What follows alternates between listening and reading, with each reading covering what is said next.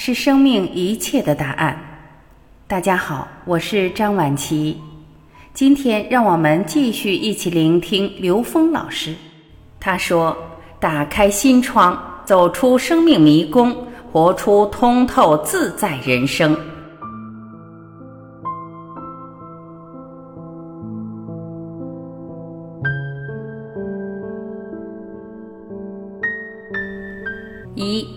人类智慧都可相互印证。刘峰老师说：“我在年轻的时候，大概是在大学毕业前后，对世界上的很多现象产生了兴趣，比如宗教、超自然、飞碟等。我是学光学的，我却不能用自己所学到的知识去解释很多科学上的理论，也不能让我心服口服。”理工科的学生都讲究逻辑，总是试图用数学、物理等现代科学去解读。最大的特征就是喜欢被挑战，提出各种问题。即便在当下找不到答案，往往答案会在一个小时内冒出来。开始我不知道为什么，后来我学习了禅宗才明白，很多事例要从内在找到事实，不是就事论事。而是要从事物内在寻找连接。二十多年来，我不断记录着很多事情，本着求同尊异的原则，寻找相同的，尊重不同的，寻找生命的真理，并对真理做各种连接，转化成大家都能理解的语言。人类对于宇宙的探索无穷无尽，产生了诸多宗教，总是用很多的方式来解答。我们现在用科学的语言来描述世界，正如我们上学的时候学加减乘除，后来学习代数、几何、微积分，数学给我们提供了描述世界的基本框架，从三维空间到 n 维空间无限延伸。而我们终会发现，人类所有的智慧都是可以相互印证的。二，科学发展突破人类认知。我们研究心灵、心理、宗教，涉及现实以及当下人生，执着在三维空间里。当时间成为变量时，就会进入四维空间。很多科幻片中，从过去穿越到未来，在科学里是有依据的，只是现实很难去实践。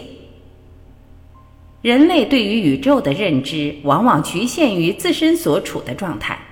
我们总是觉得。自己所知道的知识是天经地义的，比如人类在很长一段时间都认定是地心说，认为太阳、月亮、星辰都是围绕着地球在转的。而当你站在地球上时，的确会有这样的感觉。后来哥白尼提出了日心说，那是对宇宙的更深层次的理解，在更大的空间内所发现的真理。另外还有牛顿力学和相对论。爱因斯坦开始说相对论时，只有十三个人听懂他在说什么。这两个例子都代表着人类知识的两次重大飞跃。飞跃使人类对宇宙真理的认知产生革命性的突破。人类的认知是在不断发展的，认识了太阳系、银河系和外星系。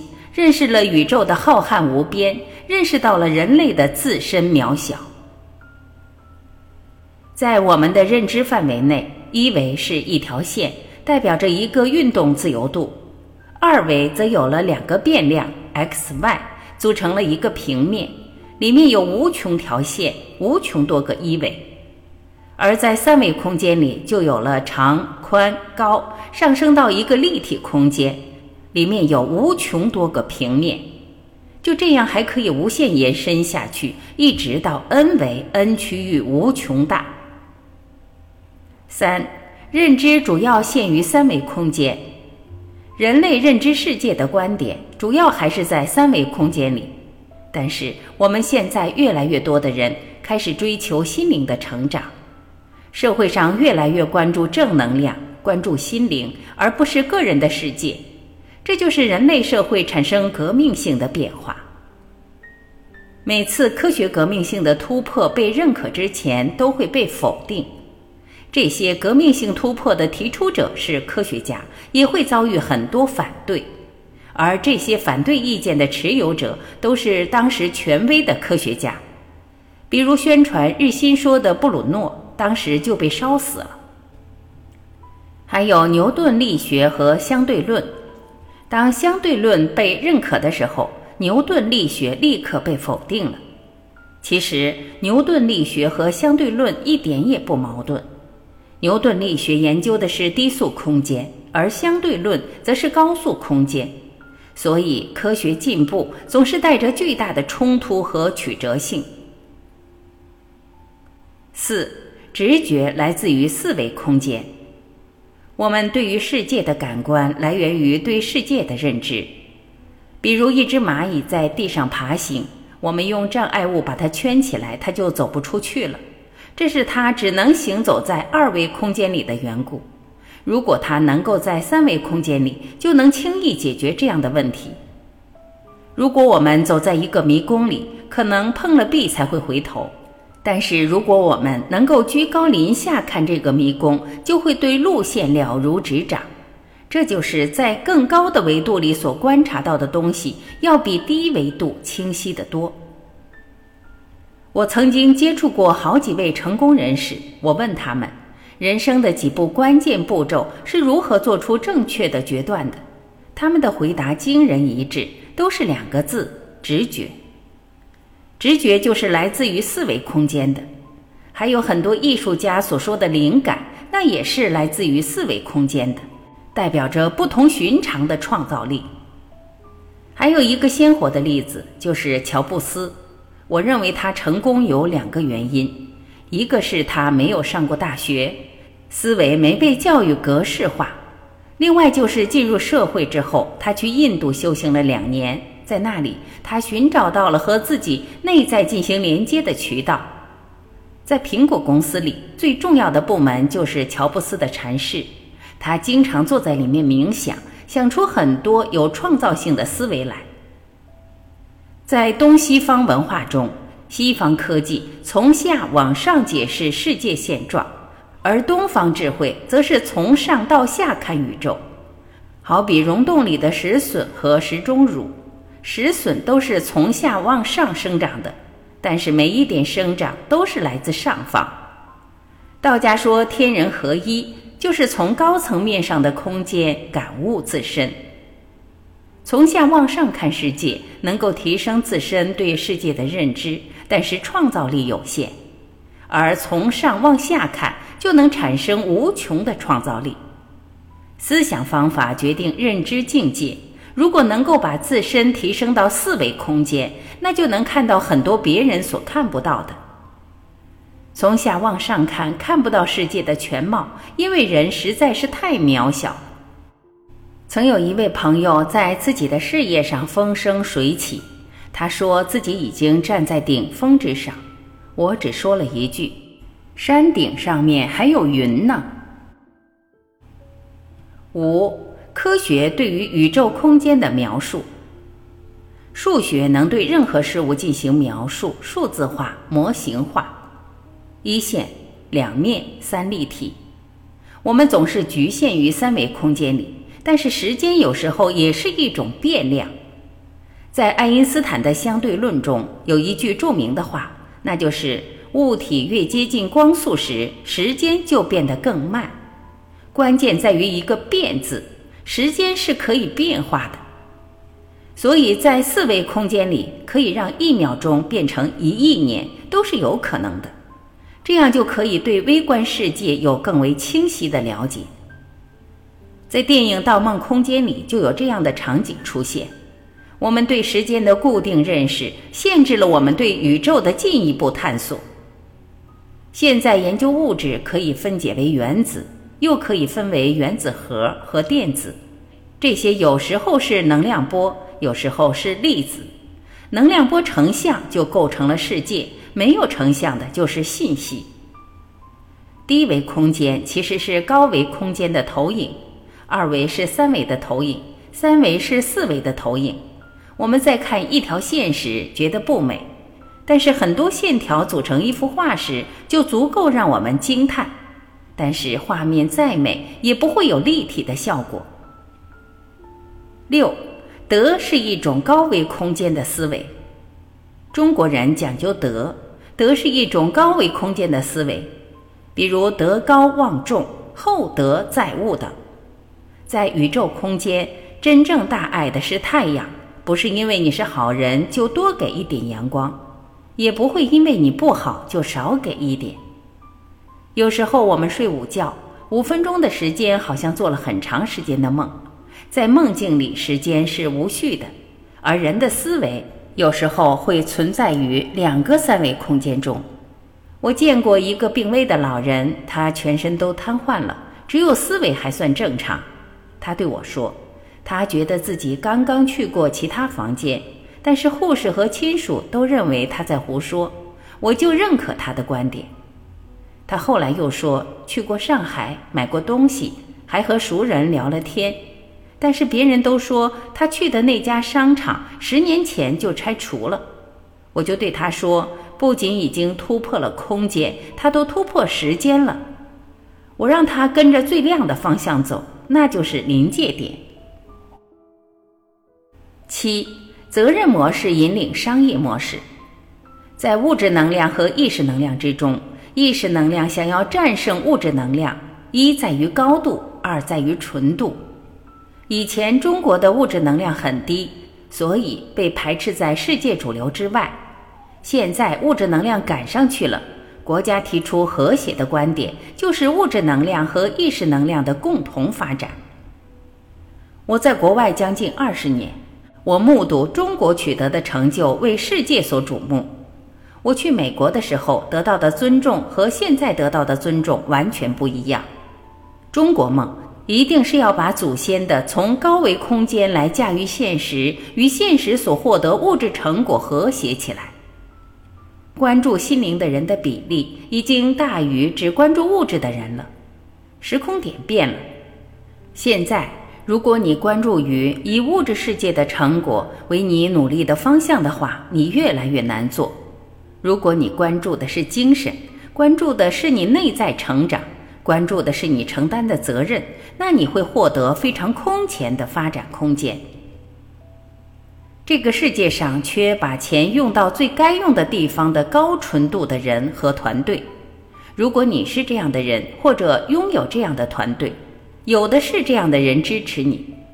我们当年启动了老人临终关怀工作，就感动了好多人，得到了扶持。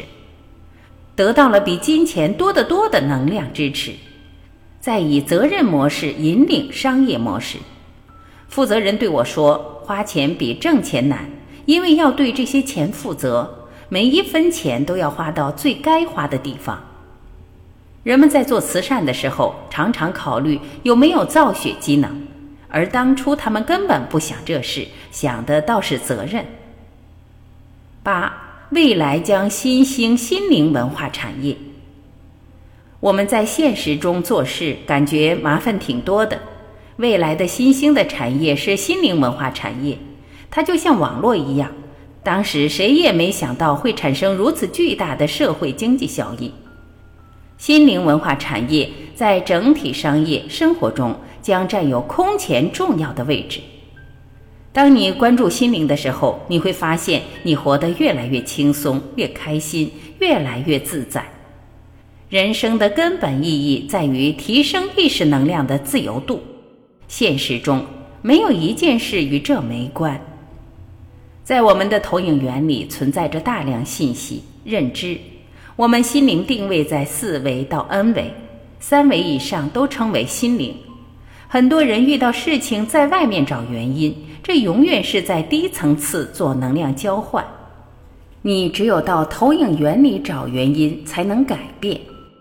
解决问题是搬运能量，到第四维的时候就是化解。在现实中碰到很多对立面，当我们跳到第四维的时候，会发现我们有很多通道可以绕开，我们的心很容易自由的去面对现实。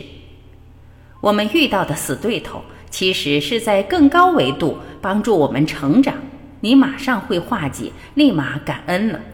自由度高了，你驾驭现实的能力会产生更大的空间。自由度大的人不是不讲规矩，而是最讲规矩。一个人在公司里是好员工，在家里是一个家长，如果弄反了就不好了。扮演好当下的角色，必须有足够的智慧。我很荣幸，上学时一次看到满园的迎春花开了，很开心。突然悟出，原来美好的事情每时每刻都发生在我的周围。我用我一辈子看美好的事情都看不过来，没有理由看不好的事儿。这一念后，我看人看事都看积极的一面。这件事对我产生巨大帮助。其实我们谁都转不了别人。当自己把最好的一面转向别人的时候，别人好的一面才会转向你。外面的世界是我们自己的投影。九。烦恼是得智慧的机缘。每个人的内心包含着无穷多的智慧，每个人都是可以被唤醒的。我前两天给一个企业讲课，一个销售经理演讲说要把团队打造成狼性团队。我对他说：“你整一个狼性团队，你把你自己变成狼，你旁边全是狼，把自己的心变成一个狼的心。”看到的就是狼的世界。我们教育孩子别相信别人，保护好自己的东西，那他看到的是一个自私封闭的世界。如果你能够让他学会爱，那他一定生活在被大爱包围的世界。每一个人都是智慧具足，那为什么不能心想事成？皆因妄想执着颠倒梦想。有限的认知障碍了我们的发展。所有的事情都与自己的认知相关。第一时间应该问自己：我为什么会遇到这事？我年轻的时候遇到一个师傅，他说：“你这一辈子遇到的事情都是为你设计的。”所以在所有的事情面前，你要问自己一个问题：这件事告诉我什么？从内在的成长的角度解决，把自己当成观察者。烦恼是得智慧的机缘。出生入死就是从投影源中来到投影源中去，死亡不是我们以为的这种恐惧状态，我们要超越对死亡的恐惧。人生有三大坎儿：第一是后悔，第二是担忧，第三是生气。后悔拿过去的事情惩罚当下，担忧。是拿未来不一定的错误惩罚当下，生气是拿别人的错误惩罚自己，调整的时间越短，功夫越深。